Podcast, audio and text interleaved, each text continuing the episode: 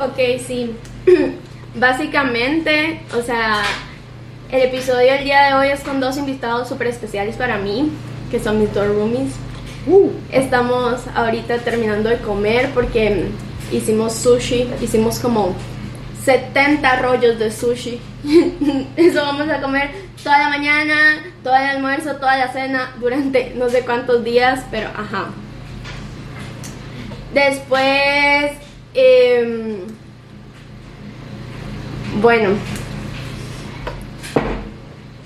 la exageración, dice mi hermana, por haber hecho tanto, sushi.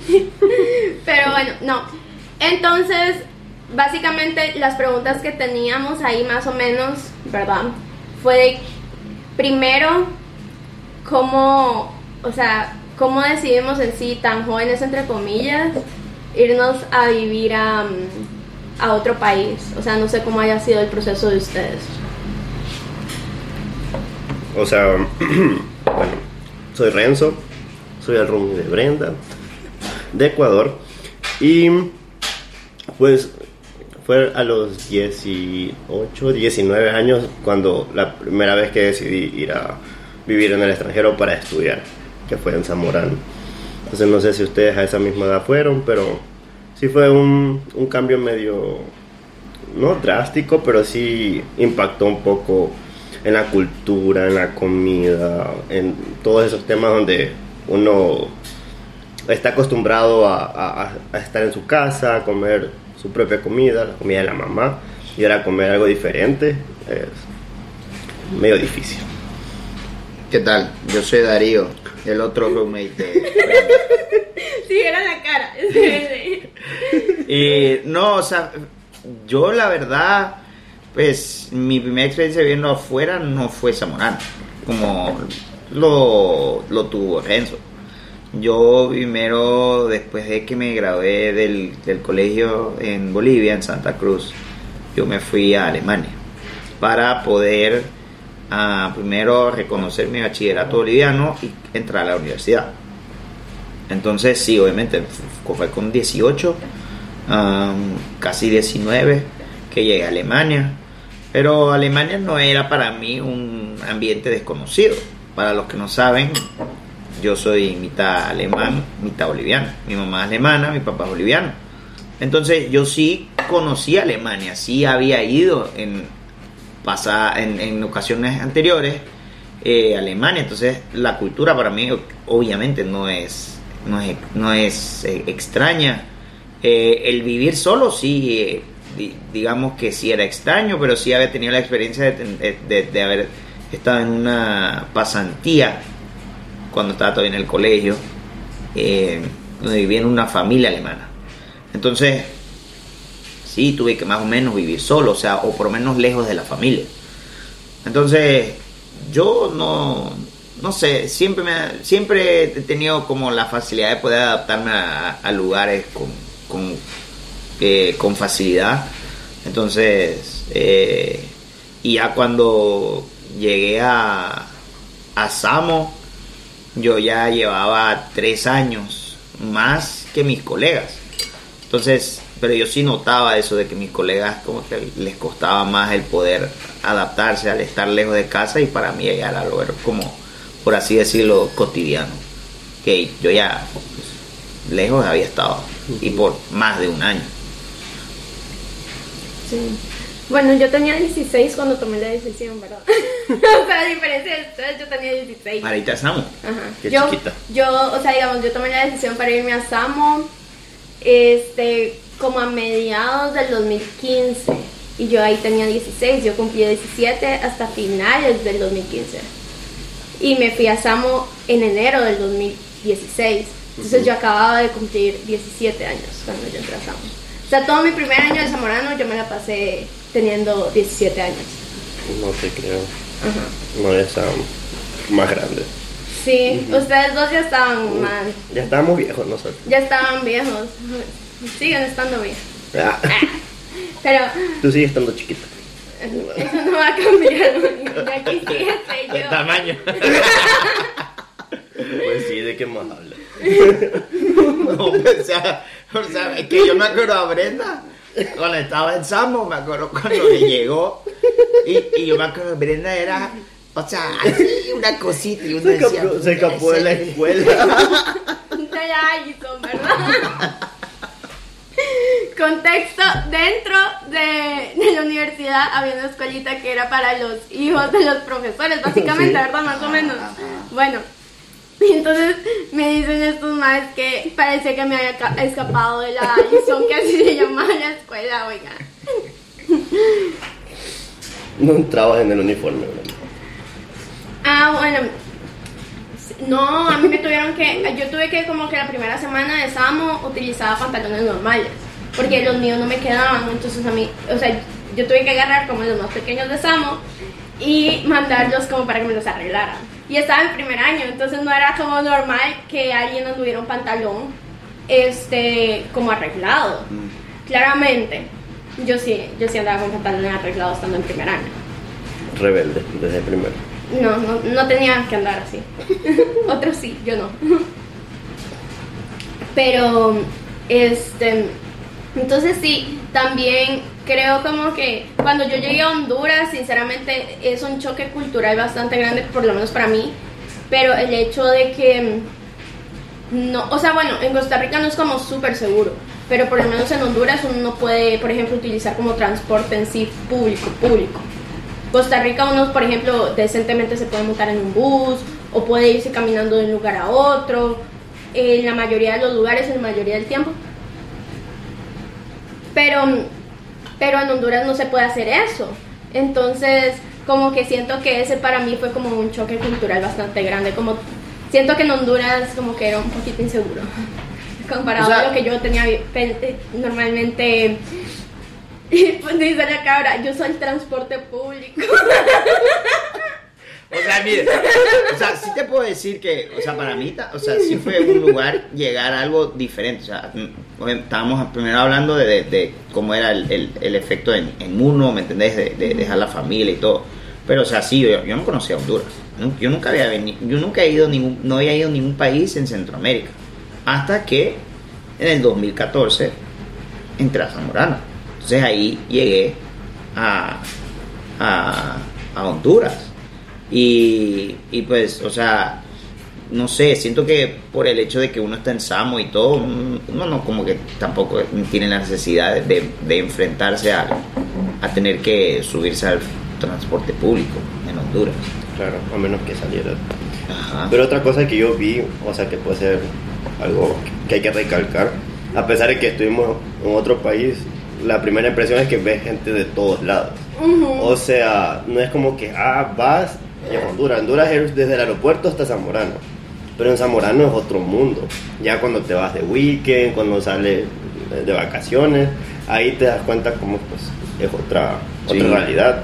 Porque ves gente de, de todos lados, de salvadoreño, guatemalteco, eh, bolivianos, Ecuador, Colombia. Entonces, me gustó esa como multiculturalidad que tiene. Obviamente. Entonces, Fíjense que mi papá está aquí, ¿verdad? En live y me acaba de poner porque mi papá fue conmigo a, este, me fue a dejar a Samo.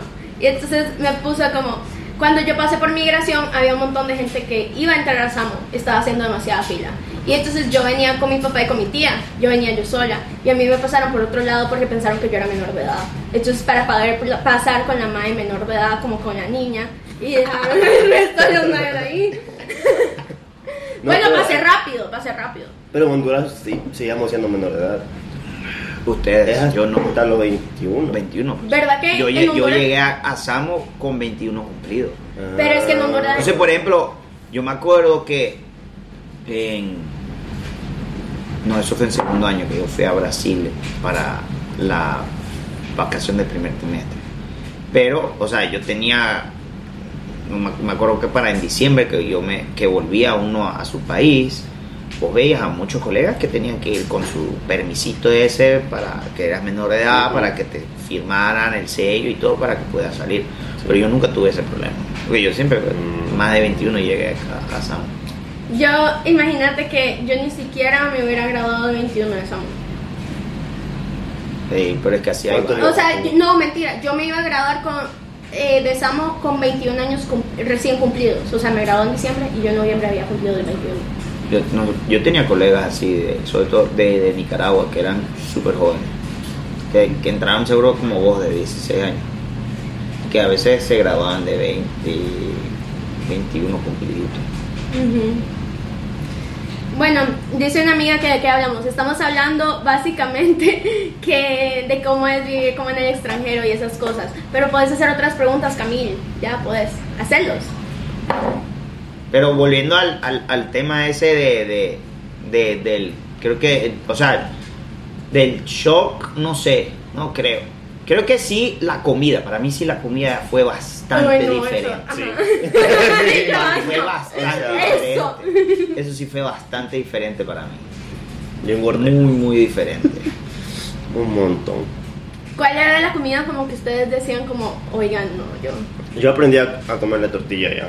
¿En Sí, yo también, sabía yo que era tortilla. yo también, literal. O sea, yo me acuerdo que antes de ir a Samo, estaba yo todavía en Santa Cruz y me acuerdo que un, un grabado de Zamorano, estábamos en una en un día de campo de una lechería.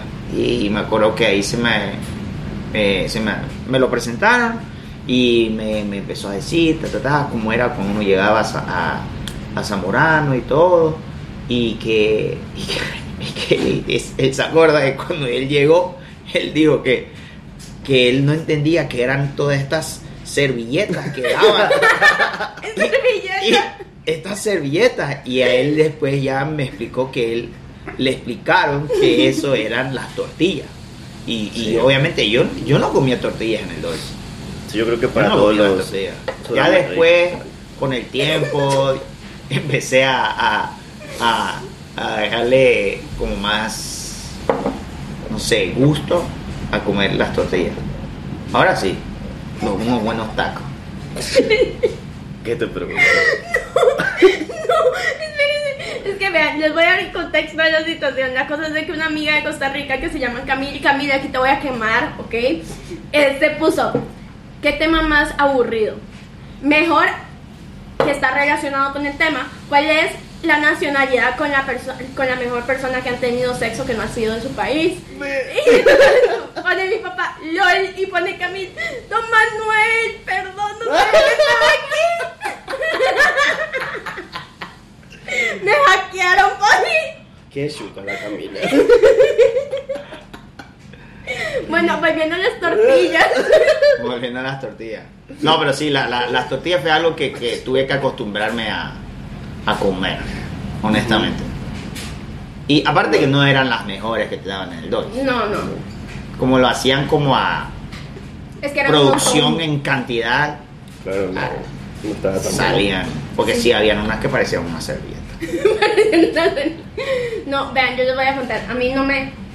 A mí sinceramente. pero vos deberías estar acostumbrada Sí, sí, sí, pero no. Como o sea, alergia, pero- no, no entiendo. No, no, no, nada más es la alergia. Fíjense que yo me di cuenta que yo era alérgica a un montón de cosas después de salir de Zamorano. Pero durante Zamorano, sinceramente, era que era muy picky. O sea, bueno, soy muy picky en general.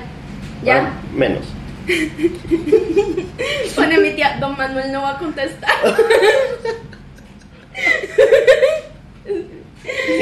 Yo, dice, ah, bueno, pero, o sea, las, las tortillas no eran como la gran, así como que la gran, el impacto mío, pero no me gustaban, porque número uno, en mi casa como que las hacían diferentes, no eran como las del Doris. Claro. Y, este, pues tampoco pero era... ustedes sí algo- comen tortillas Ajá, sí, sí, pero a mí... A pesar de que dicen que ustedes son como lo Los suizos out- centroamericanos, oigan. Somos los suizos centroamericanos. No mentira. Presenta Marzu. Bueno, les presento a Marsupilami se llama, pero le decimos Marsu. En el bajo mundo se conoce como conciencia. pero, ajá, a mí no me, digamos como que sinceramente, a mí las tortillas no me encantan. Y el arroz y los frijoles me gustan nada más si son los frijoles negros. Entonces los frijoles rojos eran los que siempre daban en el Doris. Y a mí eso no me gusta. Ah, bueno. A mí la palabra Para frijol también. me- yo decía frijol en vez de frijol. Ay, no. O no, sea, eso ya es otro, es, eso- ya es otro nivel. Sí. O sea, venir, decir frijol, frijol. Ya, no- ya no puedo cambiarlo. Es que es frijol. Es, No, de- no sé frijol. dónde, no sé dónde leen ahí que hay una E. es que se pronuncia. No sé No dónde se, ven se- ahí. se escribe frijol. Se escribe con I. Allá. Frijol. Pero los centroamericanos, yo no sé por qué. Y- pero yo, yo que- como frijol. Yo que sé que te fuiste por allá. No, no, no, no, no, no. Bueno, bueno, volviendo al tema. No, a mí no me, a mí no me gustan los frijoles negros ni blancos tampoco. No te gustan ellos. Ah, no, Claro. pero no me, no me gustan los frijoles rojos ni, ni blancos. es estúpido.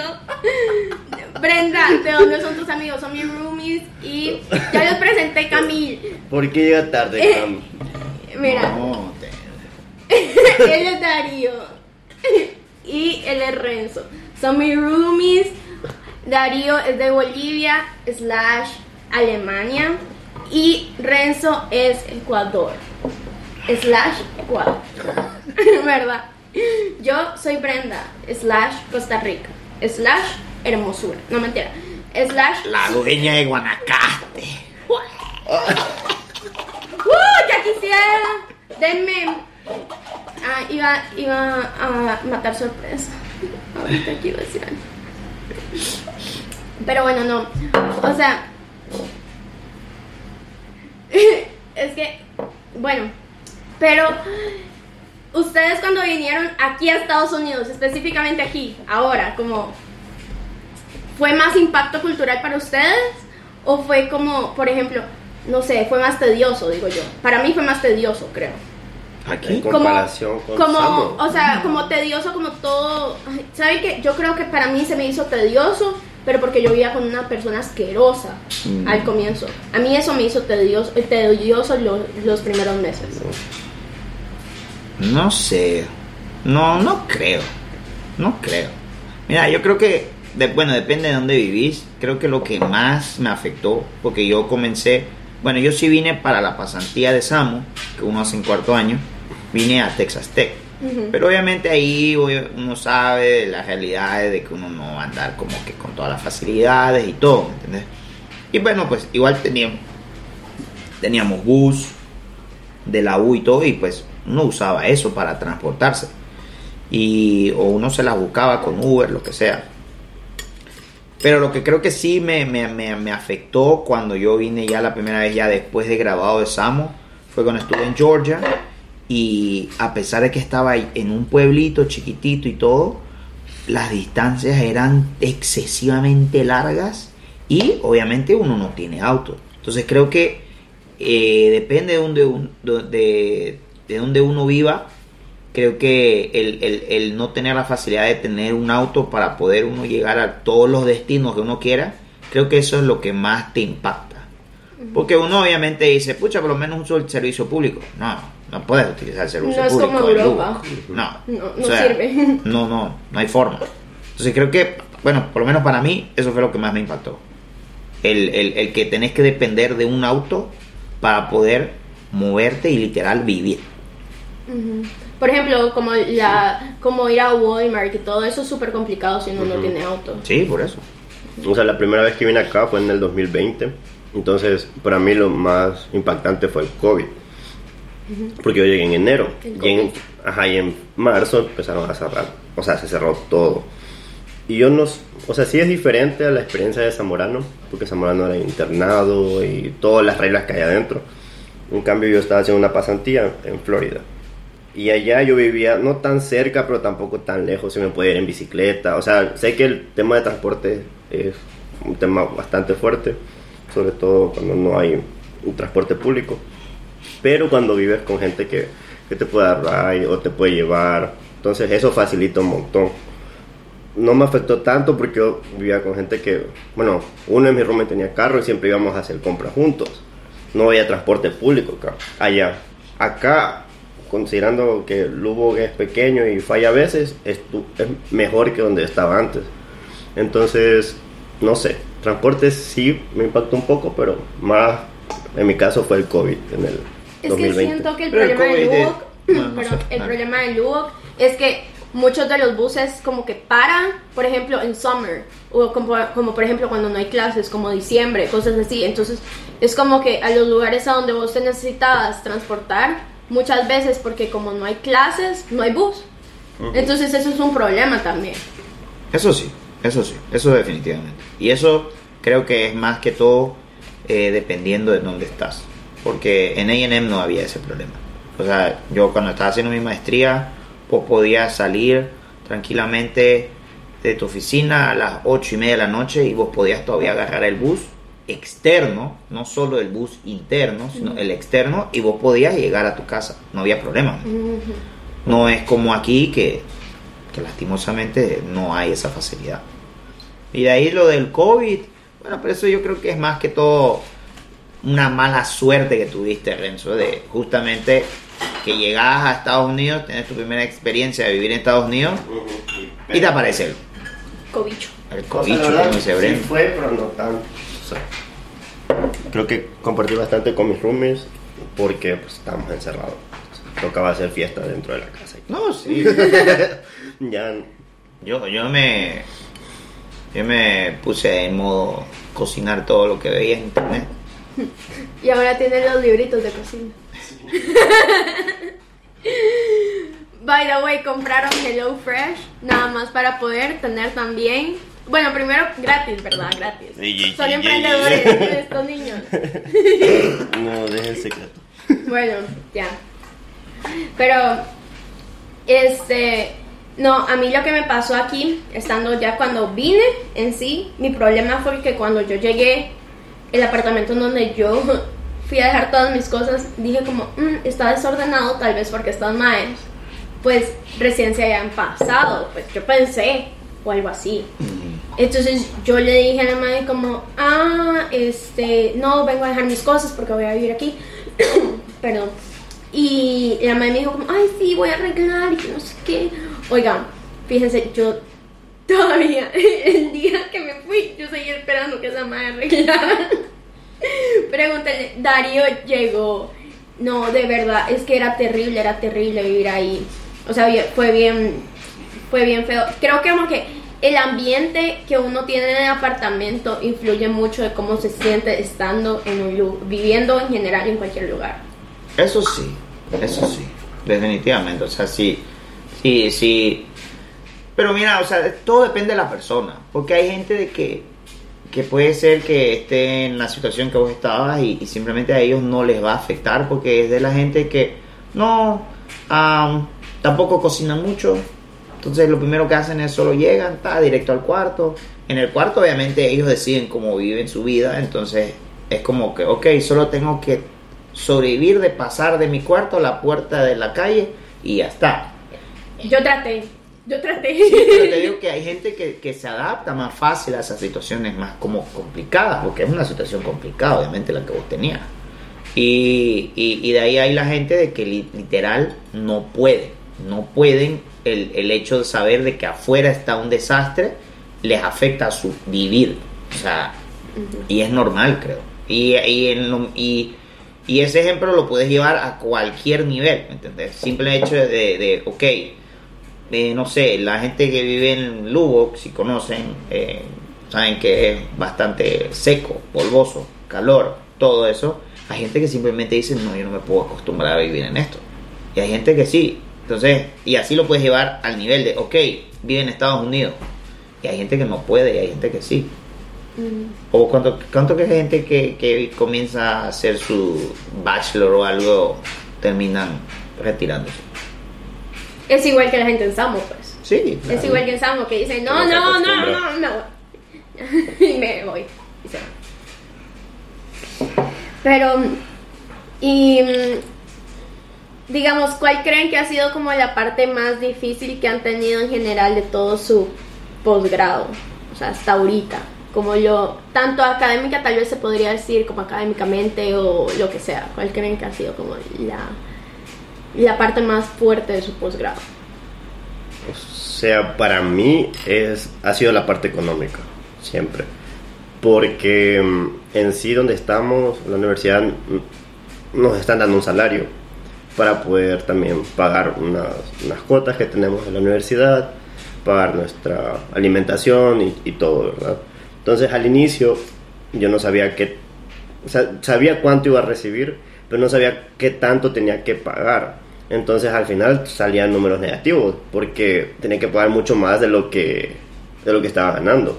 Entonces para mí fue complicado, entonces habría que buscar tener, o sea, yo tengo ahorros, entonces tu- estuve gastando mis ahorros, entonces yo creo que esa parte para mí fue la más difícil, como poder eh, sobrellevar la situación económica y gracias a Dios tenía eh, esos ahorros y pues poco a poco también uno aplicando becas o alguna otra ayuda financiera pues ha podido, pero costó, no es imposible, o sea, no es como que una limitante, pero sí se puede.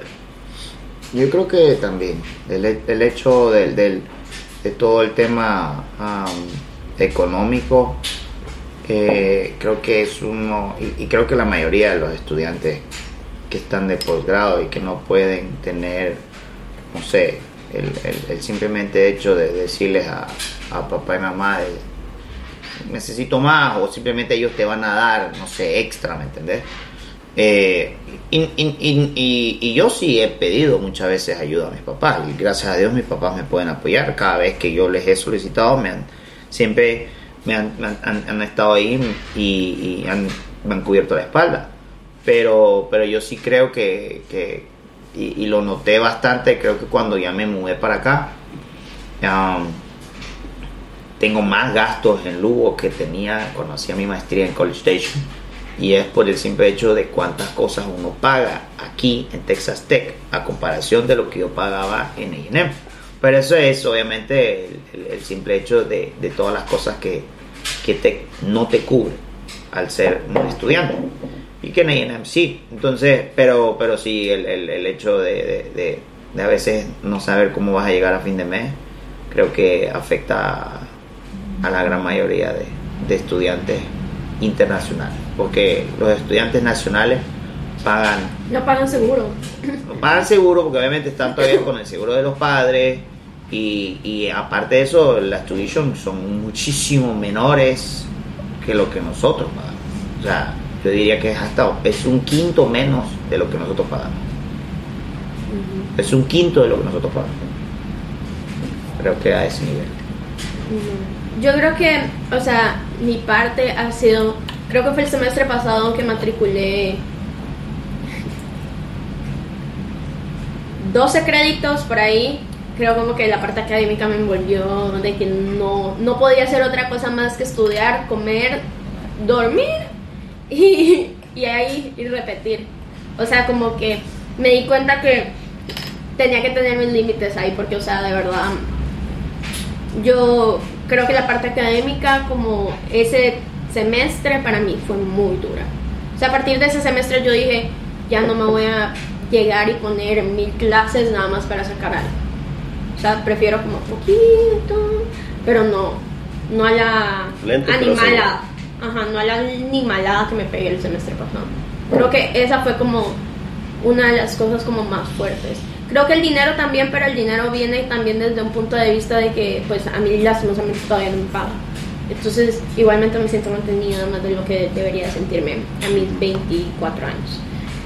Entonces, pero si ya todo salió bien, pues todo va a cambiar. No te sientas mal, hay gente que con 40 todavía sí. que con 40. Y, si, y sin maestría ni doctorado. Y sin maestría ni doctorado. Hasta a veces ni trabajo. Pero bueno, en este podcast no, no juzgamos. No, no juzgamos. te digo que no te sientas mal porque es la realidad. pues. Sí. No, pero tú estás buscando, o sea, Sí. eh, tu, tu trabajo como grad student y tener tu salario. Y ya lo vas a tener pronto. Entonces. Vamos a ser millonarias. Ya no tenemos que hacer sushi, ya Brenda nos va a comprar el sushi. Eh, Eso me dijo el del lab hoy como, van a hacer sushi, ¿por qué no lo compran? Y yo, la experiencia. Próximamente un TikTok. un tic Ay, sí es cierto, voy a hacer un TikTok diciendo, acompáñenme a hacer sushi con mis roomies. Y... Bueno, todo eso. ¿Qué canción va de fondo? la de Toquilla. No, Brenda, tenés- ya te he dicho, guau, con el arroyito. Tienes que poner un por ciento, te va a servir. Ajá, esa es buena. Miren que Brenda no era bochuda. No, oiga, yo, ah, vea, yo voy a decir algo. La semana pasada, en estos mismos tiempos de la semana pasada, yo estaba diciendo, yo estaba diciendo a Darío, Darío, ¿qué es esa música tan fea que pones? Que no sé qué. Y ahora me ven a mí, ahí, bailando la pi, pi, pi. Piu, piu. Es que, contexto, hoy pusi- pusieron una ranchera, no son rancheras, son como corridos, son Un corridos, corrido. ajá. Y entonces yo y hago, pa, bueno, Renzo hace pa, pa, pa, y yo, piu, piu, piu, La pistola de la agua. pistola de agua. Pero, no, yo creo como que la parte académica, porque también siento que Samo era muy difícil físicamente, físicamente. Como por ejemplo módulo, a veces uno estaba muy cansado. Académicamente Samo no es tan difícil. Siento yo. Pero, o sea, siento como que después de estar como cuatro horas debajo del sol, llegas, Yo- te metes en una clase. Yo honestamente te voy a decir que yo siento que académicamente aquí posgrado en Estados Unidos es más fácil. O sea, hablando de clases, siento yo. Y ya estaba en dos universidades. Entonces, eh, siento yo que, que académicamente es más relajado. No sé si es porque obviamente uno lleva tan poquitas clases a comparación de lo que uno llevaba en SAMO, ¿me entendés? O lo que llevan aquí los undergrads. Sí, puede ser eso. Sí. Eh, Pues, no, aquí no. los undergrads Ajá. llevan como seis clases. Pues sí, ¿cuánto clases crees que llevas vos al semestre ya? Y yo, Al trimestre. Sí, vamos algunos. llevamos bastante, sí, llevamos un módulo. ¿Y Yo creo que- módulo más? No, pero módulo era cansado. O sea, depende del módulo, era cansado. Es que eso, ese es el punto. Como digamos, por ejemplo, no era Por lo lo menos mismo. llevaba cinco, fijo. Por ejemplo, no era lo mismo, no sé, llevar una clase difícil como, no sé, e- energía renovable y estar en ordeño que llevar energía renovable y estar en un módulo este que sea bajo techo, no sé, como no sé, como sí sabes que no estoy hablando el de Plantas de cárnicos y cosas así. no, de ¿De los que- de los de AGN. Hay uno de AGN que dan en tercer año. Te van a atacar. No, pero es bajo techo, pues. No me importa, es bajo Pero techo. las plantas también son bajo techo, güey. Obviamente que haces más labor física. Pero haces más labor físico. Eso es que eso es la cosa, te cansas. Aunque se estás de pie, pero te cansas. O sea, como las que estaban en el puesto de venta. Ajá, Como el puesto Ajá. de venta. Ajá, Como la sí. del puesto de venta. ajá. O sea, siento Pues, como eh, que esas, esas eh, digamos, esos módulos ayudaban un poquito a mi salud física. Porque era como que por lo menos durante esas tres semanas podía estar un poco más chill y no debajo del sol así, ah, tostado. Ah, el trabajo físico bonito. Yo creo que acá ayuda, o sea, en comparación con lo de Zamorano, es porque en Zamorano teníamos que balancear el trabajo físico con las clases. Acá no es tanto trabajo físico y las clases, pues, no es que sean tan fácil, pero tienen menos complejidad que comparado con Zamorano.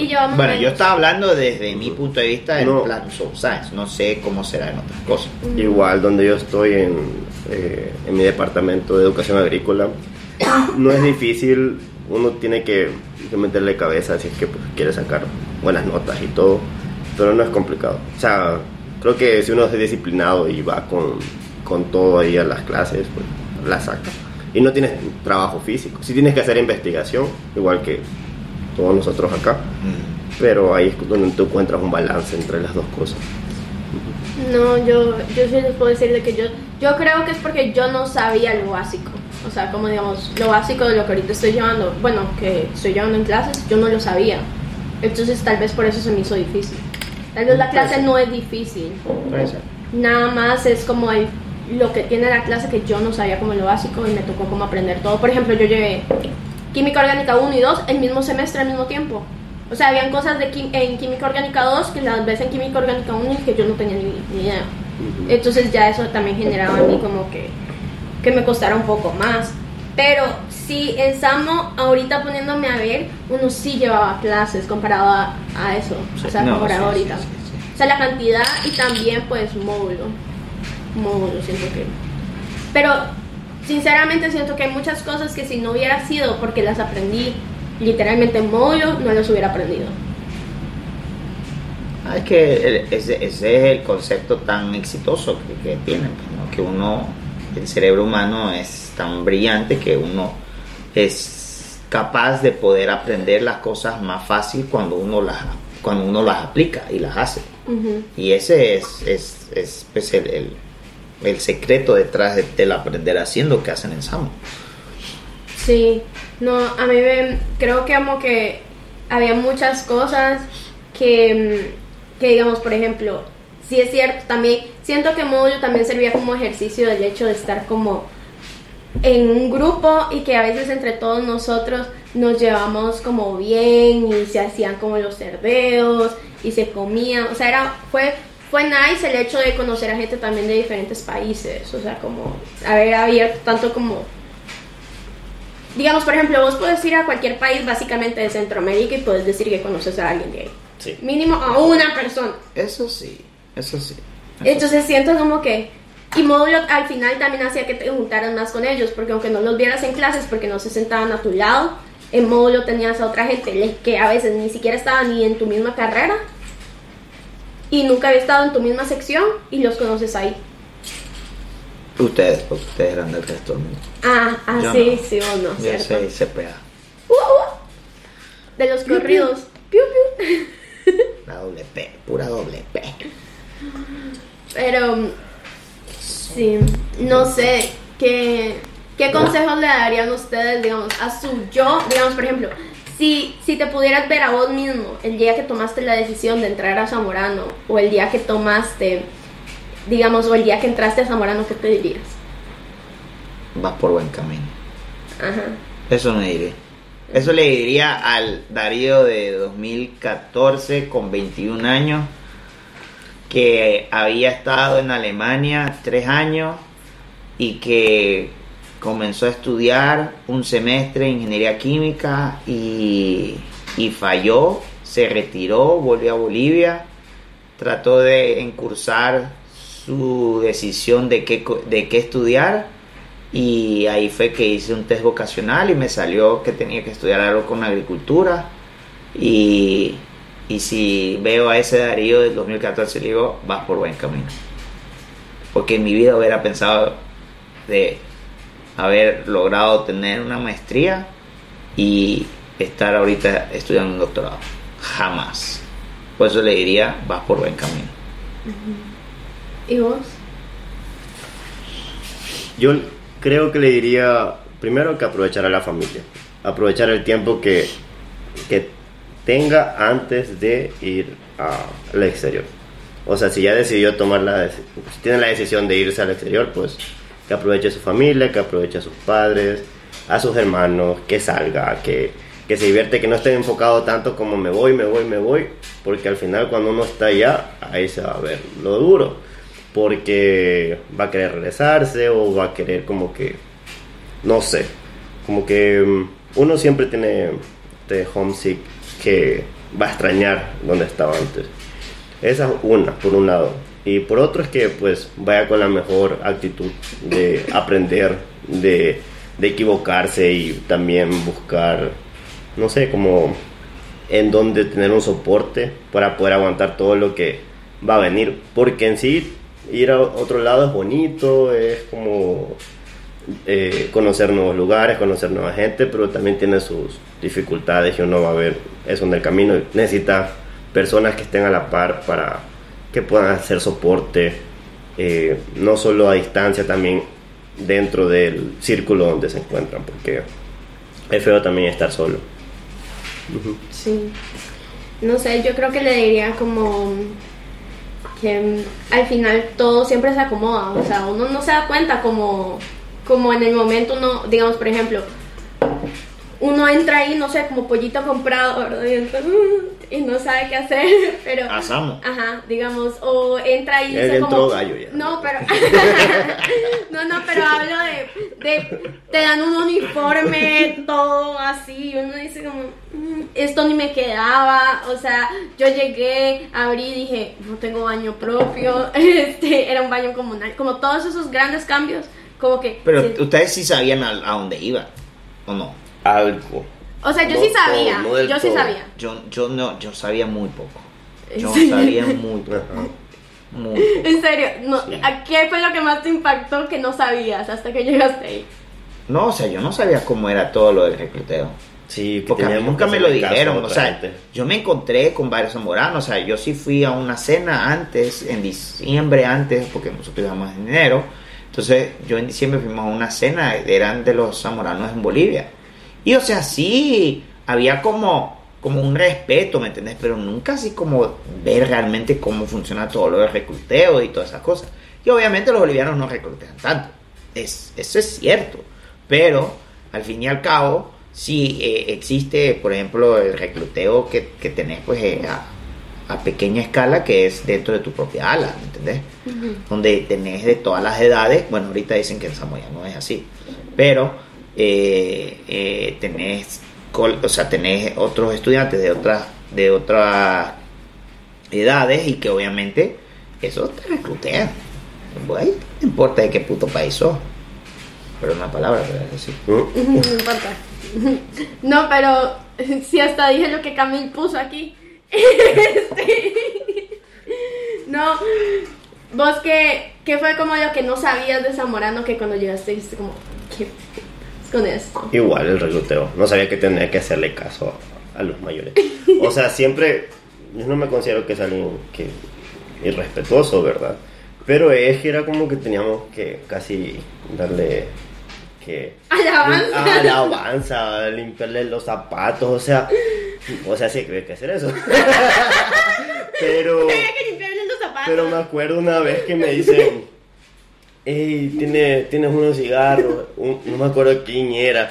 Y yo le digo, no, brother, no tengo. Y me quedo mirando así bien feo. Y eso fue como mi primer día, mi segundo día. No entendía por qué. Y después entendí como que no tenía que tratarlo de tú, sino que No, usted. ya, ah, es que ya le voy a contar algo. Yo, yo empecé así y también lo del baño, no sabía que era un baño compartido Ajá. primero. Y peor que en el baño de los hombres, pues no hay separaciones en las duchas. O sea, sí hay separaciones, pero no hay cortinas No hay en la ducha. no. Entonces, uno no está acostumbrado a esas cosas, pero al final se termina acostumbrando. Pero eso fue, creo que las dos cosas que me, que me impactaron. Creo que en mi. Bueno, eh, obviamente yo ya dije que lo del recluteo fue, no, obviamente lo, lo, lo, lo que más fue como. Y de ahí sí yo no. No sé hasta qué punto fue cuando ya me entró la idea de que, ok, Zamorano es un internado y de aquí no vas a salir. Pero como yo soy muy. Yo me adapto muy fácil a las cosas. Entonces era como, ok, está bien, ni modo, pues vas a poder salir cuando podas el fin de semana y ahí te tomas tu cervecita y ya está. Pero, volviendo a esa mi anécdota, cuando ya me di cuenta de cómo era el recluteo y todo, fue literal el día que me recogieron del aeropuerto. Y no me voy nunca que estaba Karate 15 y, y estaba una hondureña que lastimosamente ella, ella no se graduó de SAMU, pero ella era, ah, era 16 y ellos me recogieron. Y en mi grupo que nos recogieron ese día estaba el que fue mi wife por dos años en Samo, un colombiano.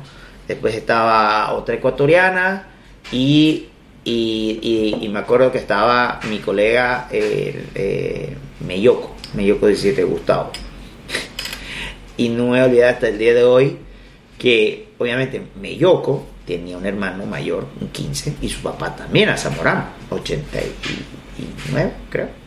Y, y resulta que nos recogen estos dos que estaban en Samo, Karate y la 16, y pues eh, por cosas de la vida, pues yo respondo de una forma no apropiada a la 16, ¿no? Bueno, ya, o sea, yo no dije, ellos no me dijeron nada en ese rato, pero ahí sí fue cuando me yo se me acerca y me dice, oye, no tenés que hablar así porque ella es mayor que vos, que no sé qué. Y, y- y si, si vos hablas así, no, no la vas a pasar bien en Samos, que no sé qué. Y yo, pues, ¿por qué si yo no dije nada malo? Pues, bueno. Pero Karate siempre se acuerda de mí por ese hecho. Y me acuerdo que cuando pues, pasaban los días y me veía en Samos, siempre me decía el resabiado. el resabiado. Porque yo literal, el primer, o sea, llevaba horas de haber llegado a Honduras y me eché la mi primer cagada que fue a no hablarle de una forma correcta a una, bueno, no una superior, pero a una que era 16. ¿Quién Y la habrá dicho? Y, y, y- y, pues esa fue, y- pero después nos llevamos súper bien con karate. Siempre cuando me veía, me saludaba y hasta le di posada eh, un, un weekend allá en, en- en College Station. Que nos eh, él estaba viendo dónde eh, hacer su doctorado y estaba haciendo tour por diferentes opciones y ahí me escribió, le dije sí, no, no hay problema, quédate ahí en mi apartamento, se durmió en el sofá, le, le inflamos el colchón con mi roommate, con Bope y, y buenísimo. Esas son la- la- las cosas que uno termina eh, quedándose de, de Zamorano, ¿no? Esa, a pesar de que la cagué, uno después termina teniendo una amistad y, y- y donde vayas uno siempre tiene pues algo. Oigan, ¿cuándo fue como la... O sea, una, ¿cuál fue el peor recluteo que ustedes hicieron? A mí no me mientan de que nunca reclutearon. Ah, que yo hice. Ajá. ¿Qué vos hiciste?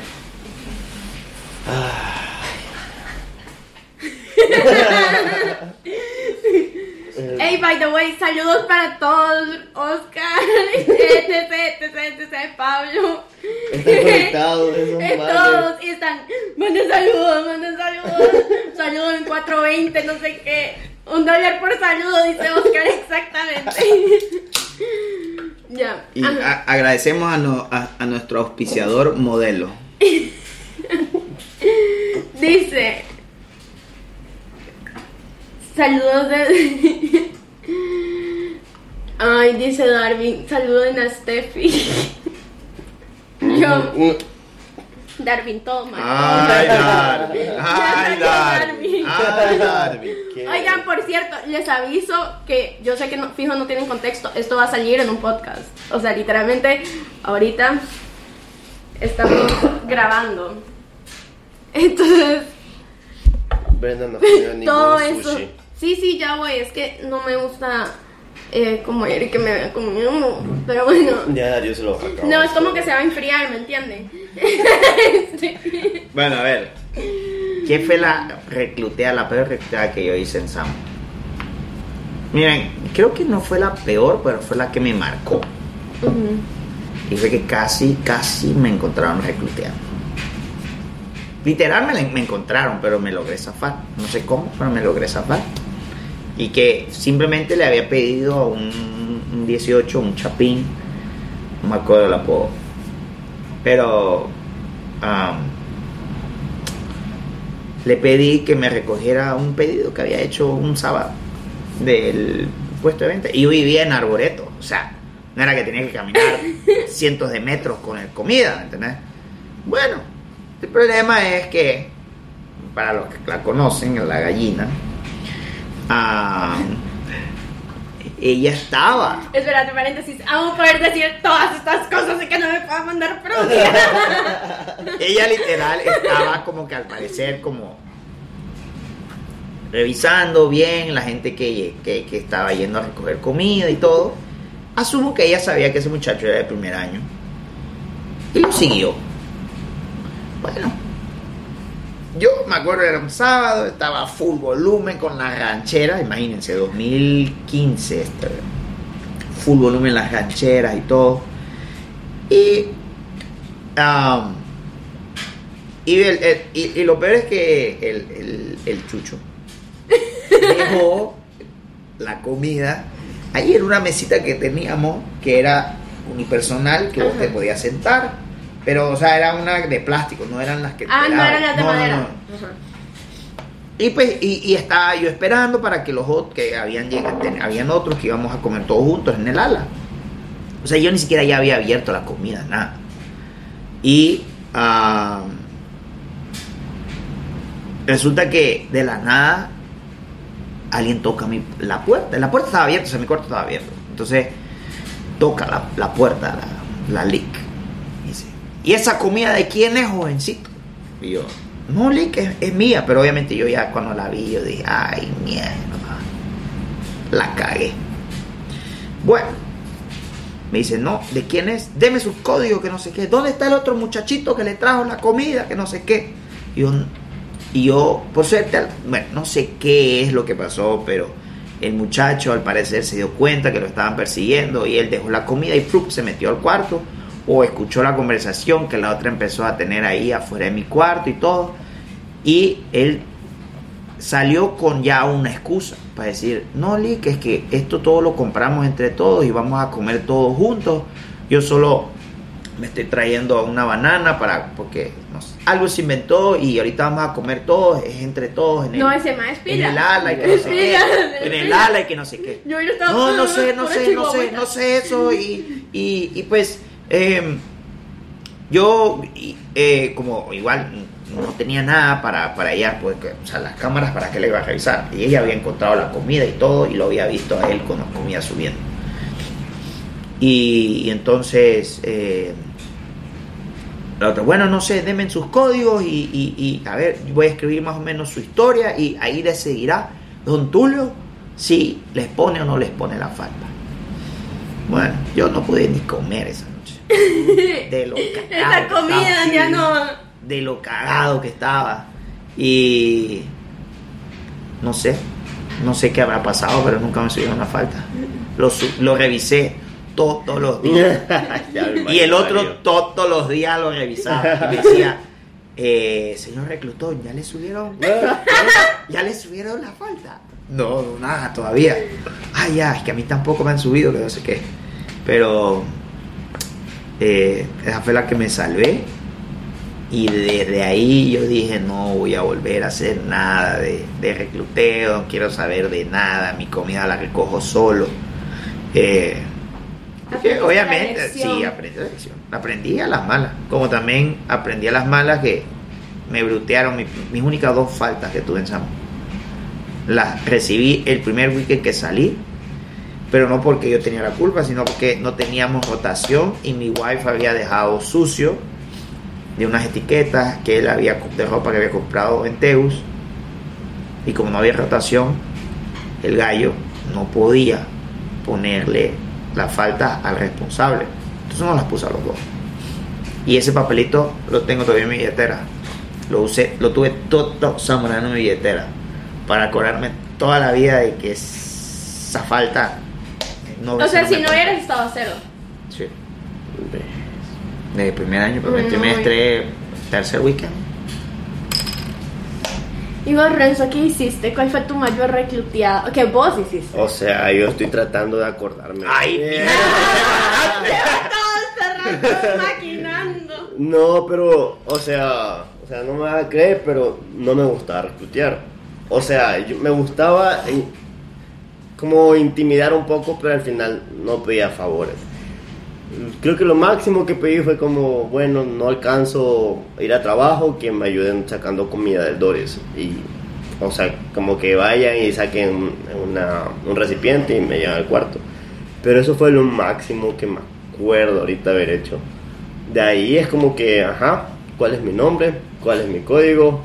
Ah, bueno, las reportaba. Sí. Re- pero no es como que, o sea, eso era el pan de cada día, o sea... Como por no- ejemplo, si ves a alguien, es como, hola, hola, ¿cómo está? Bien, Pero no es como ta". que se reportaban y, y vos eras como que, bueno, eh, ¿cuál es el nombre de mi perrito? No, jamás. jamás. ¿Cuál es el nombre de mi perrito? O sea, yo siento que ¿cuál es el nombre de mi gato? ¿Y qué te No lo aciertan jamás. el número de identificación... No, sí se dan cuenta por, por el Instagram. O sea, ahora es como que a mí me. O sea, yo muchas veces. O sea, 2014 Instagram no era famoso. no, pero ahorita sí se hubieran dado cuenta que el gato se llama Marsupilami. Dice, mira, no sé qué sea esto, ¿Quién pero que hay una situación bien turbia en donde dicen que me han puesto varias veces la cajita, la cajita, que encuentro la historia de la cajita. ¿quién puso? Pablo Tomatón y también Moruta. Me sabe.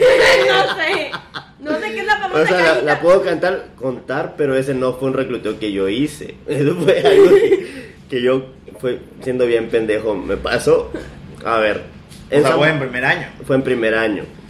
En Zamorano, pinche palo. En Zamorano, eh, yo no entendía muy bien los términos. O sea, en primer año, ¿verdad? Entonces yo no sabía que era una herencia en, en totalidad. La cosa es que viene un 16.17. Voy a evitar el, el nombre por temas de confidencialidad. Y mm, la cosa es que él me da una caja cuando yo llego el segundo día, creo yo. Y me dice, toma, herencia. Es una caja con cuchillo. y yo mm, no sé qué hacer con esto. Si me voy por una porque me encuentro un cuchillo en el cuarto. Yo lo escondí. Pero mm, hacían reuniones clandestinas en las residencias. Entonces en Washington reunían a todos, las- todos los de primer año y los que querían reclutar, no sé, para que se presentaran. Mi primera reunión, allá estaba este doctor que me dio la cajita con el cuchillo y, y preguntan, bueno, preséntense y digan si tienen herencia. Entonces yo voy bien, tranquilo y digo, me llamo Renzo y tengo herencia de tal persona. Y todo el mundo quedaron mirando porque no teníamos ninguna relación como... Herencia se le dice a la gente que tiene como eh, padre, algún parentesco con Que alguien. te puedan poner el apodo de Y esa que pueden persona. tener el mismo apodo. Yo digo el apodo de esta persona y todos me quedan, pero tú no te pareces, tú no eres tal persona. Y ahí todos se quedaron sorprendidos, hasta la persona que me dio la cajita. Y después le digo, sí, yo tengo herencia porque me dieron una cajita con un cuchillo y todos cague de risa esa vez. Y ustedes se ven la cajita. No, no traje la cajita, solo dije que tenía la cajita como herencia. Pero, ¿tengo herencia o no tengo herencia? O sea, Qué bestia esto, ¿A madre. vos te reclutaron alguna vez en Samo, ujú, ¿Sí? sí. ¿Qué te hicieron? ¿Qué tuviste que hacer? Mira, o sea, así como heavy, heavy, no. Pero de hecho es algo gracioso. O sea, de hecho es de alguien que está ahorita aquí en Tech. Ajá. Vea, la cosa es que, bueno, las preguntas ahí mismo, ahí en donde dice comment, al lado hay cosas de preguntas. Ustedes están locos y pongan cosas divertidas, pero obviamente hay cosas que no vamos a hacer y ni ¿Cuánta decir. gente está conectada? Oiga, eh, ahorita hay cinco. Bueno, habían como Nah, hombre. 11. Antes habían 15. Hubo un rato que hubieron 15. Pero bueno, este, la cosa es que yo entré en el 2016, ¿verdad? Entonces, eh, mi código era 19067. Mi código, ¿sabes? Entonces, em, yo contándole a, a la Inge Mariela, que era pues la tica de 16, y yo le dije también mi código, todo eso, y me dijo, eh, buscada de mis colegas quién es quien tenga ese código. Entonces yo agarré y yo... Hay muy pocas 16 en, en Tech. Ajá. Espérense, espérense, Ah, espérense, pero es suspenso. Déjenme el suspenso. Ya adiviné. Ya. Entonces la cosa es de que Hay una. me di cuenta. me di cuenta que era una mujer y que era súper amiga de ella, que es la Sambo. Y entonces, Ah, no, hay otra. Ah, no, Hay dos. Solita lo dijo. No, sí, sí, no, no, no importa. La cosa es de que la dije Sambo eh, un día como que me dice como vení a mi cuarto. Yo como, ok, ya fui a su cuarto. Pero yo siempre he sido como muy así, como, como extrovertida, más o menos, así, ¿verdad? Entonces la cosa es de que ella sea, me... llegaste y le dijiste. ¡Ah, O sea, y no sé- todo, no, no, no, la abrazaste! No, yo- yo- ¿Qué yo pedo, tenía- maje? No, yo le tenía miedo, oigan, yo le tenía miedo. Es que sí, todo ¿Verdad? mundo- Yo le tenía miedo a Cualquiera. él. ¿Puedes Ajá. cortar esa parte? No, Ajá. pero es que yo soy muy pequeña y ella es muy alta y toda la cosa. Entonces la cosa es de que estaba yo como ahí y llego y ya nos com- al final nos llevamos súper bien y entonces- pero ella por joderme por todo eso me puso unas botas de ella pero unas botas botas botas hasta arriba de ella un sombrero, no sé qué otra cosa me puse, y me puso a ella, ¿quién es ese hombre? Yo, yo no sé si ella sigue teniendo ese video. yo no sé si ella tiene ese video, pero salgo yo bailando, ¿quién es ese hombre? De ahí, se lo juro. Eso es como, como lo más ¿Qué te hicieron? que me hicieron. ¿Y qué has hecho? que hice fue este decirle a una normalmente era Gaby Gaby Bernardes. Ella normalmente era la que me despertaba todas las todas ¿Era las mañanas. No pero era de Lala. Ella me despertaba porque como ella era en, o sea es enca entonces ellos se levantaban aún más temprano que todos los chapines. Entonces ella llegaba y me tocaba la puerta para poderme yo despertar. Entonces creo como que eh, mm, tal vez la recluteada no era heavy, sino que era constante. y despertarme no es fácil. Entonces como que aumentan como que todas esas cosas y como que despertarme no es fácil, etc, etc. Entonces, No, a mí sí me hicieron.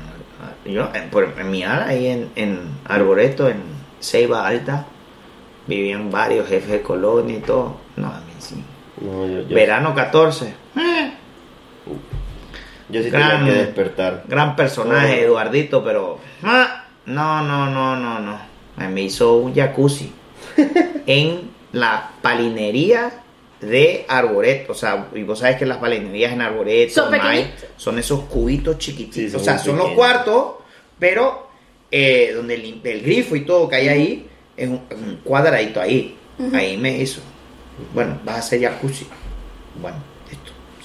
Me metió ahí. De ahí No. también hice piscina olímpica. en las duchas de Arboreto. Y piscinita. O sea, pero la olímpica es peor, pues. Porque tenés que ir de un Porque lado la al otro, ¿no? piscinita es, olímpica porque vas y una y vuelta. O sea, Entonces vas por abajo y volvés. Pero yo tenía que es pararme en cada una, tocar el botón que me salga agua y seguir, ¿me entendés?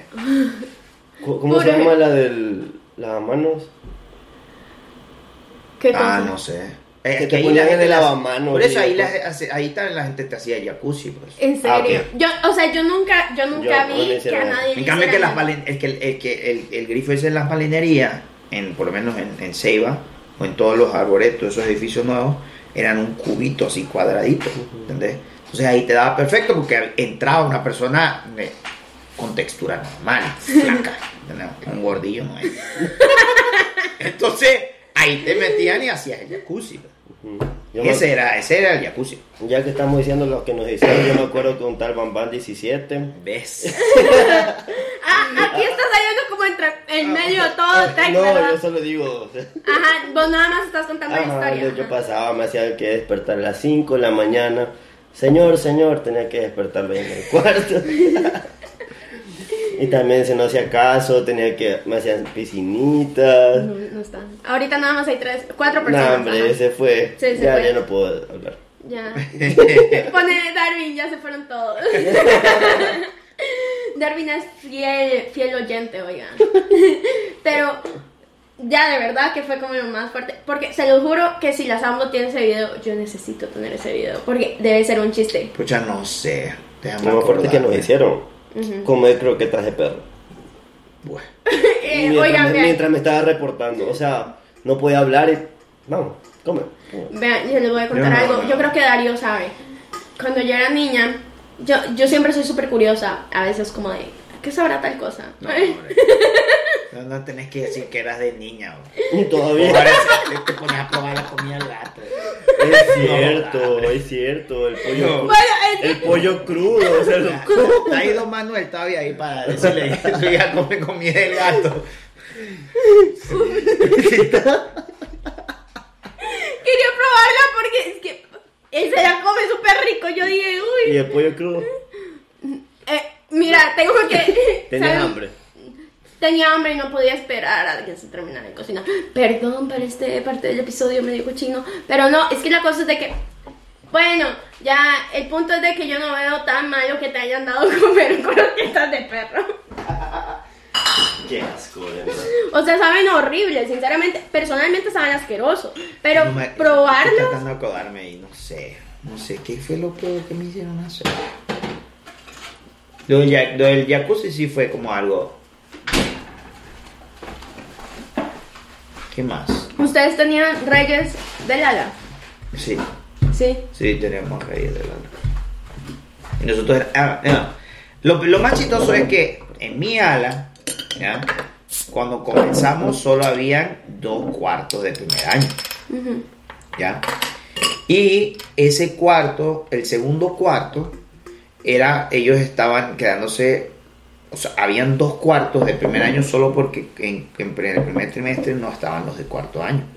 O sea, no había un cuarto de cuarto año. Entonces, cuando volvía ese, en el segundo trimestre, ese cuarto, que era de, de Soho y de Derbez, se lo, se lo dieron a ellos pues de vuelta. Entonces ese, esos otros de primer año se tuvieron que ir del ala. Entonces solo quedamos un cuarto de primer año. Y eran boliviano y colombiano.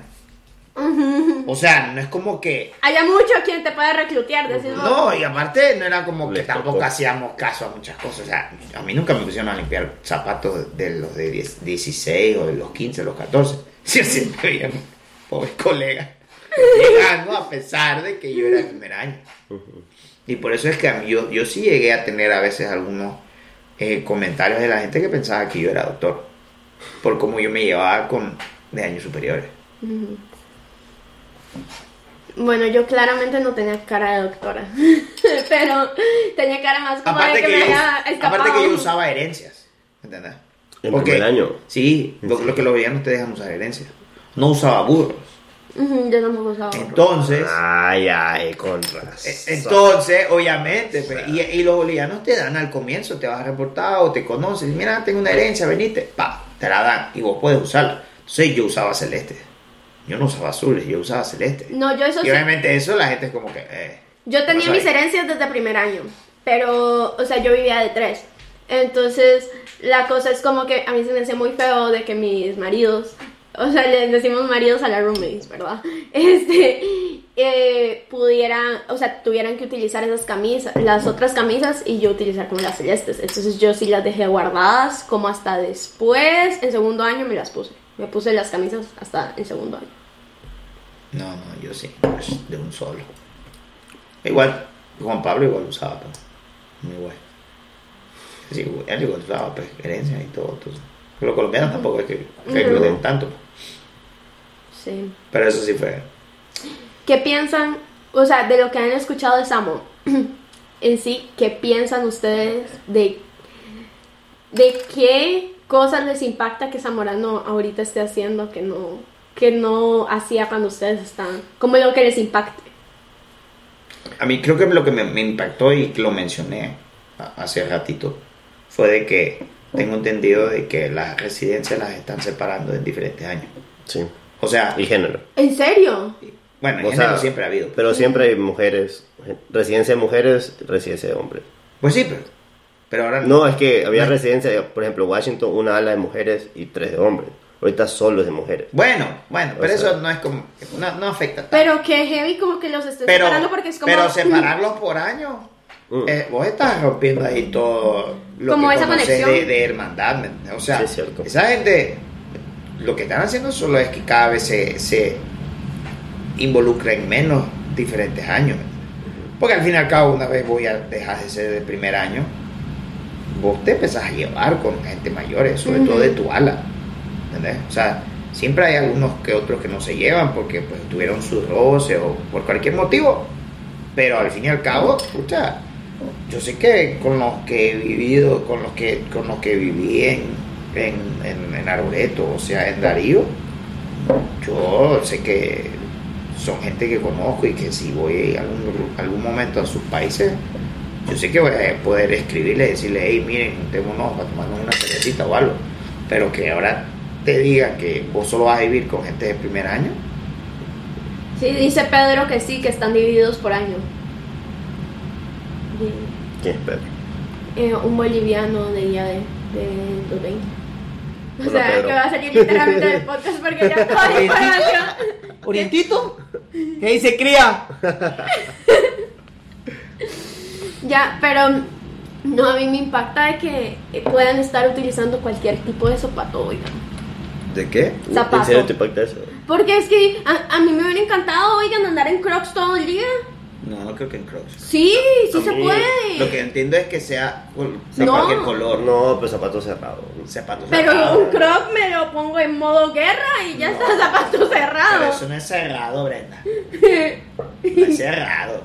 O sea, Vean, lo pone modo free, modo guerra. Bueno, no, pues, eso, no es cerrado. Vamos a te va a caer- te va a caer una piedra ahí. Te va a caer. No, pero, o sea, por ejemplo, si vas a clases puedes ir en crocs. Eh, no creo. O sea, yo, No creo. O sea, yo debe acabo de que ir. Te, vos podés pues, intentar hacerlo, pero. o sea, yo no vi a nadie con crocs, pero sí con otros zapatos. Creo que lo que me impactó ahorita que fui fue ver, bueno, las mujeres pueden cargar el cabello como, como les guste, ¿verdad? Pero en los hombres siempre era cabello corto, sin barba. O sea, A mí eso no me afecta. A mí me impactó porque ves un montón de muchachos mechones, barbones.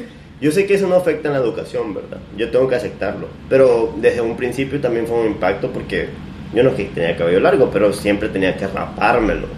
Claro que el segundo año ya era diferente, pero no era tan largo como lo tienen ahorita. Y sé que es algo muy visual y que tal vez no pueda afectar a la educación, pero a mí sí, eso fue un cambio que... A mí no, eso no. Ah, y hablando de eso, me acordé ahorita una que me pasó. Fue recluteada. Una falta. Ah, fue recluteada, no. Ah, fue recluteada de Toby 16. Fue que me dijo que vaya y que me, me, me vaya donde el Fígaro y que pida un cierto tipo de corte. Me dejaron sin patilla. Me dejaron sin patilla. O sea, me tusaron, ¿ya? Y lastimosamente mi pelo no es recto aquí, ¿ya?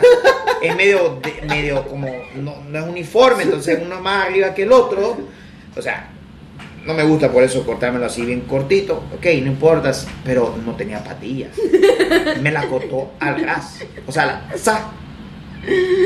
Y es- esa sí fue, fue cagada que, que yo por ir. No, porque uno, obviamente a nosotros nos pedían que nos, nos cortábamos de una cierta forma, los bolivianos. Entonces, salir de weekend para que te corten el pelo solo, entonces era como complicado. Entonces, hay gente que se iba a cortar donde el fígado. Pero obviamente ya cuando estabas en segundo año y ya porque cada vez que te cortaban en primer año te hacías amigo del fígado y el fígado te cortaba bien el pelo. Pero no, en esta no, y me quise pasar de vivo y no. Me jodió y me dejó sin patilla. Me dejó sin patilla. No, yo ¿De qué estábamos hablando? también lo de los tenedores, yo estoy en shock. Pero ahorita Ah. estoy en modo zamorano, andando mi tenedor Oiga, ahí. la, el- la cosa del podcast no era vivir en el extranjero. No, enamorando. Bueno, pero Zamorano. también estamos hablando de todo un poco. No, pero, pero fíjate que eso, lo que más me impactó, ahori- o lo que me ha, me ha impactado es eso de, de, de, de lo de que andan separando por los años. Dice Pedro. A mí lo de, lo de, lo de, de que te puedes andar con el pelo largo, con No. barba. Si vos vieras cómo, cómo matan aquí las canas de carne y todo y procesan, toda la gente tiene barba ahí, tiene el pelo largo. O sea, Por lo que tanto hablaban de que tenías que llegar por higiene y que no sé qué. o sea que sí, yo entiendo. No. O sea, aquí eh, Si hay redecillas de barbilla, vos, que para Pero es que- evitar que.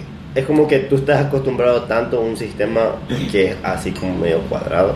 Como que así tiene que ser y después vas y eso muy visual lo cambian. Pero ese sentimiento también lo tienen los de la vieja escuela que se ofenden Correcto, cuando a nosotros nos, nos dan más weekends que ellos tenían. Iba a decir un nombre, pero. O sea, son, son las cosas, es, es- es literal el proceso de adaptación a lo que actualmente el mundo requiere. Y bueno, puedes estar diciéndole a alguien que tiene que andar el pelo corto porque Dice Pedro que Darío es muy reclutador. Pregúntale cuántos desayunos le saqué. te calar huevada. Justamente hace poquito hablamos de eso, Pedro. Calar huevada. Dice que lo que tenés es envidia porque aún no te crece la barba. Ay, no. Mira, Chuchito. Ve, ven algo así, o sea, uno igualmente molesta, pero tiene igualmente esa amistad con alguien de otro año, o sea, a pesar de todo, o sea, siento como que dividir Él, las... él estaba en primero cuando yo estaba en cuarto. Ajá, como dividir las, las, digamos, las residencias y tratar de dividir todos los años, porque desde que yo entré tratan de dividir todo, era como, no pueden entrar a los cuartos de las mayores, desde de cuando... eh, Pero eso siempre ha sido. Ajá, pero... El, el- el hecho de que ahora va a ser más jodido porque si saben que en tal residencia solo hay gente de tal año. que hacer puta, voz de te- otro te- año aquí. Sí, obviamente. Sí, después va a ser difícil porque... Rapidito van a decir, no, es recreo. Pero lo que no entiendo es por qué a segundo, tercero y cuarto van a separar. Si esa gente ya no se recrean. Bueno, lo que yo me enteré desde que no sé qué año fue que no tuvieron realmente casi el primer COVID, año. cuando fue el COVID. Cuando que estuvieron primer año, entonces fue los eh. llegaron a reclutar hasta en segundo año. No Eso, se llama son. tener que tener humildad. Creo que son- Esos son los momentos que los mantienen Creo humildes. que, creo que esos son los 20. 24. Si no me equivoco. A ver, los 20, Porque los 24, 21, 22, 23, Los 24. los 24 tiene que haber sido. 24. Tú has que sido, a ver. Sí, No. sí, porque el 24 entraron Entonces, recién a primer año cuando entonces los COVID. Porque ahorita 23. están en tercero. El 22 estaban en segundo. No. En el 2020. 2020 estaban en cuarto año. No, no, no. 21, 22, Era 23. o los 23 Los o los 24 iban a entrar recién. No, pues si los 24 En los se gradúan 21 el próximo año. Ahorita están en tercer año. Claro. En el 2022 estaban en segundo año. En 2021 estaban en primer año. Ajá. Bueno, pero el punto es de que- 2021 primer año, 2022 segundo año, 2023 tercer año, 2024 cuarto año. Oigan, pero escuchen O esto. eran o los 24 o los 23, pues, porque COVID fue 2020. Pero Sí, dice es Pedro Pero no sé. Que de hecho les prohibieron a los de primer año raparse. Entonces que si pillan a uno como con el pelo muy corto, rapado, lo brutean. eh. Pucha, pues estaba todo el mundo. Cuando vos llegabas a Samo te decía que tu pelo estaba muy, muy largo, hasta los mismos ins- inspectores. Sí. Pero qué, qué diferente, de verdad. Como... Y yo siento que no ha pasado nada desde, por lo menos desde que yo me gradué. Yo me gradué en el 2020. Sí, tres años. No ha pasado Vos debiste haber visto los 23. Mm, No, yo no conozco los 23 porque era COVID. Vein- 2020 fue COVID. ¿A quién conociste? 22. Los, ajá, a A los- los 22, pero cuando estabas en. en 23, En entonces sí cuarto. fueron los Ajá. 24. cuando estaba en cuarto, 2019. Sí, por eso. O los 24 o los 23. Pero imagínense, eso significa que los otros tenían lista para escoger a quién recluteaban. Pri- eh, podían reclutear primero o Los el 22, segundo. Los 22 tenían. Pero tampoco andaban mucho en Samo. Ujú, sí. Creo que como que todo esto de recluteo, a pesar de, o sea, es malo, es bueno, digamos, pero se ha ido perdiendo bastante por, por como por lo mismo. O sea, como por lo mismo, no se ha podido como como volver a reunir de verdad Zamorano como era, siento. Tanto COVID como ahora que estén separando residencias, como todo eso, o sea, siento que al final también es un apoyo, porque cuando vos llegás, salís, te graduás, vos te unís a la AGEAP de tu país. Y la AGEAP de tu país normalmente van a ser también gente que es mayor. Obviamente. Entonces, el recluteo ahí te hubiera podido funcionar para conocerlos. Sea para bien o para mal, gente, la mayoría de la gente con la que entre todo, entre comillas, reclu- te reclutean, terminan Ujú. siendo quienes te, con quienes te llevas. Pero es que siempre va a ser así. Muy difícil. No sé. Pero eso todo nos lleva de vuelta al, a la- a- al tema de conversación del comienzo. Sí. De qué haces para adaptarte. Y yo creo que todas esas cosas que están haciendo solo va a afectar a que la gente se adapte. Y que les cueste Y que se integren. Porque Pero- al fin y al cabo, para que vos te puedas adaptar, vos tenés que integrarte a Zamorano. Integrarte conlleva a que hay gente de otros años mayores, hay gente que vos saludás, hay gente que no saludás. Porque obviamente cuando ya dejas de ser chucho, primer año, vos dejás de saludar a mucha gente. Gente que conoces, saludar y cosas así, pero no saludás a todo el mundo. Es así. Yo siento que hay algo, algo, hay algo más, como, puede ser, no puede ser peligroso, pero algo que va a ya está, ya está cambiado, puede cambiar, no sé. O sea, siempre los años eh, anteriores se quejan de los, de los años que vienen después, ¿verdad? O sea, como que los más viejos se quejan de los nuevos. Pero, eh, siento que hay un desfase por el mismo tema del COVID. Como que mucha gente, pues dejó de ser reclutada, mucha gente dejó de reclutar, pero aún así los nuevos saben que hubo una tradición y los nuevos quieren hacer algo. O sea, quieren como que rescatar y se inventan sus propios recluteos, se inventan sus propias cosas y al final siempre va a haber, o sea, siempre va a estar ahí como que el, el respeto entre comillas, pero a su forma. O sea, las cosas se van a modificar, tal vez no como lo- nosotros la conocimos, ni como los antiguos lo conocieron, Obviamente. pero va a haber algo. Va a ver. O sea, no sé qué tan peligroso puede Y ser. sostenible también. Ajá, como que cuál es el objetivo de reclutar, porque a mí me enseñaron de que el objetivo es como bueno, mantenerte entretenido, mantenerte como no pensando en que tu familia está lejos, mantenerte como que eh, en un ambiente donde hay hermandad, hay un ambiente donde a pesar de que te joden, te vas a llevar bien con esa persona. Ujú. No Entonces- sabes como que si va a volver y va a ser malintencionado al final. Ajá, yo siento eso ahorita, como que un, hay un desfase como, no sé, un, uno o dos años donde se está perdiendo eso. Y obviamente muchos antiguos van a decir lo mismo, que se ha perdido, pero el tiempo de COVID vino a impactar un montón en esto. Sí, porque todo estaba cerrado. O sea, Mm. dice Pedro que eso es verdad cuando Gavirú me recluteaba hartísimo y al final terminó siendo mi cría. Ay, este cero. Pero, Anda al estadio, bobo.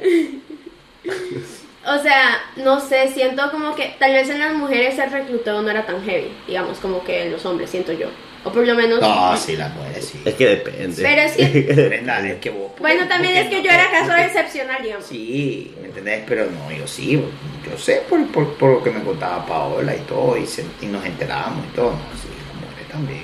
Hay, hay Sí, pero es que hay hombres que hay, les hay muchas que le jale los indios, le jale los indios, le jale. No, sí, no creas, Brenda. Hay muchas que le salen los indios. Pero... Y obviamente hay muchos que también le, le sale No, lo pero es que siento que agradecido con el de arriba, no. Era- Créeme que le sale. No sé, tal vez lo mío, como les digo, tal vez lo mío fue totalmente caso, totalmente especial. Dice Pedro, las mujeres eran peores. bueno, tal vez. Bueno, Pero, bueno, no sé. Siento como ¿cuánta gente que ahorita nada más están dos, incluyendo Pedro. O sea, Pedro y otra persona. La chat. Ya Sí, bellísima. Dale, beba. Sobre todo Paola, ¿verdad? La chat, sí. Pero, bueno, no sé. Creo que podemos terminar aquí. Algo que le quieran tal vez entonces decir al final a, a no sé, a la gente que vaya a entrar a Samo, que esté en Samo o lo que sea.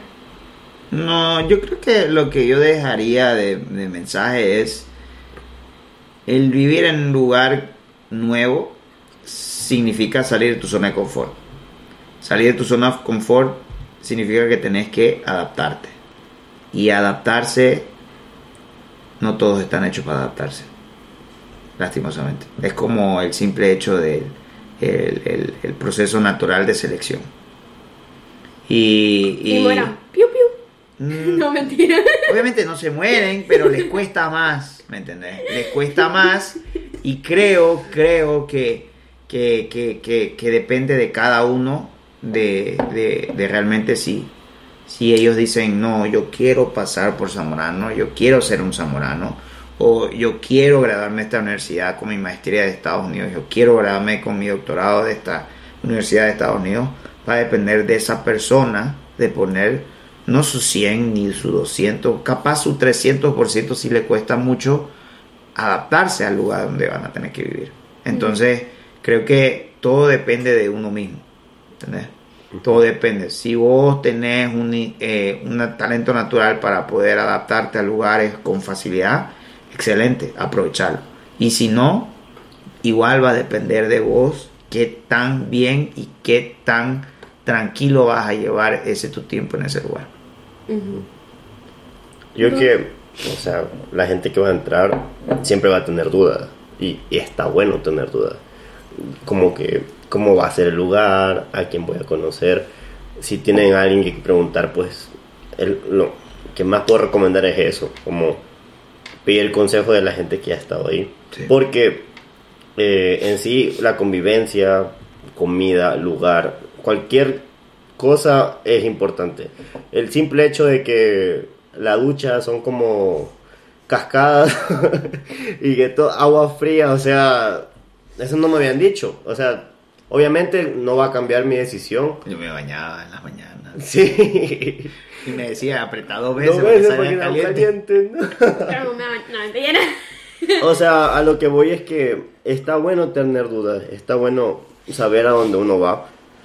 Y, mm, y pues si tienen a alguien a quien preguntar, pues háganlo, porque no está mal, Sí, eh, hay que abrir la boca. hacerlo. Sí, y mm, como dijo Darío también, es bueno adaptarse porque es un ambiente distinto, no es como que vas a tener en tu casa alguien que te prepare el desayuno. Toda la vida te vas a tener que saber adaptar. Y sin cortina. Ajá.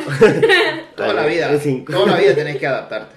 Sí, entonces es un paso importante en, en sus vidas. Entonces, si tienen pensado ir a Zamorano, buena decisión.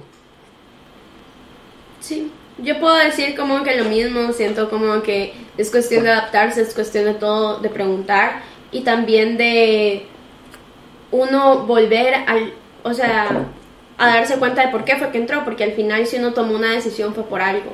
Entonces a veces uno cuando está como súper abrumado y quiere mandar toda la mierda, es como que no se pone a pensar en lo que uno quería llegar a ser. Entonces tal vez como decir como, ay, pero si yo sí quiero este título, o sea, me, me está costando, sí, lo quiero dejar tirado, pero yo lo quiero. Entonces siento como que en esos momentos es cuando uno tiene que decir como, no, yo sí lo quiero, o sí tomo esta decisión por esto.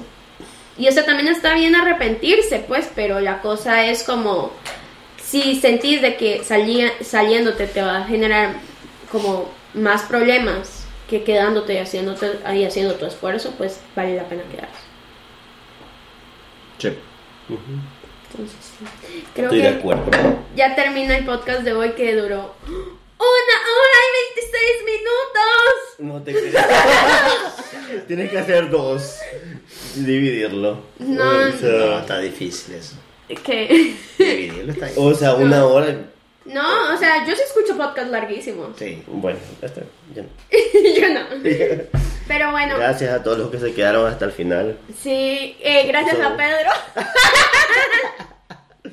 Pedro, no te conozco, pero gracias. Pero bueno, chaito. Nos vemos, cría. Bye.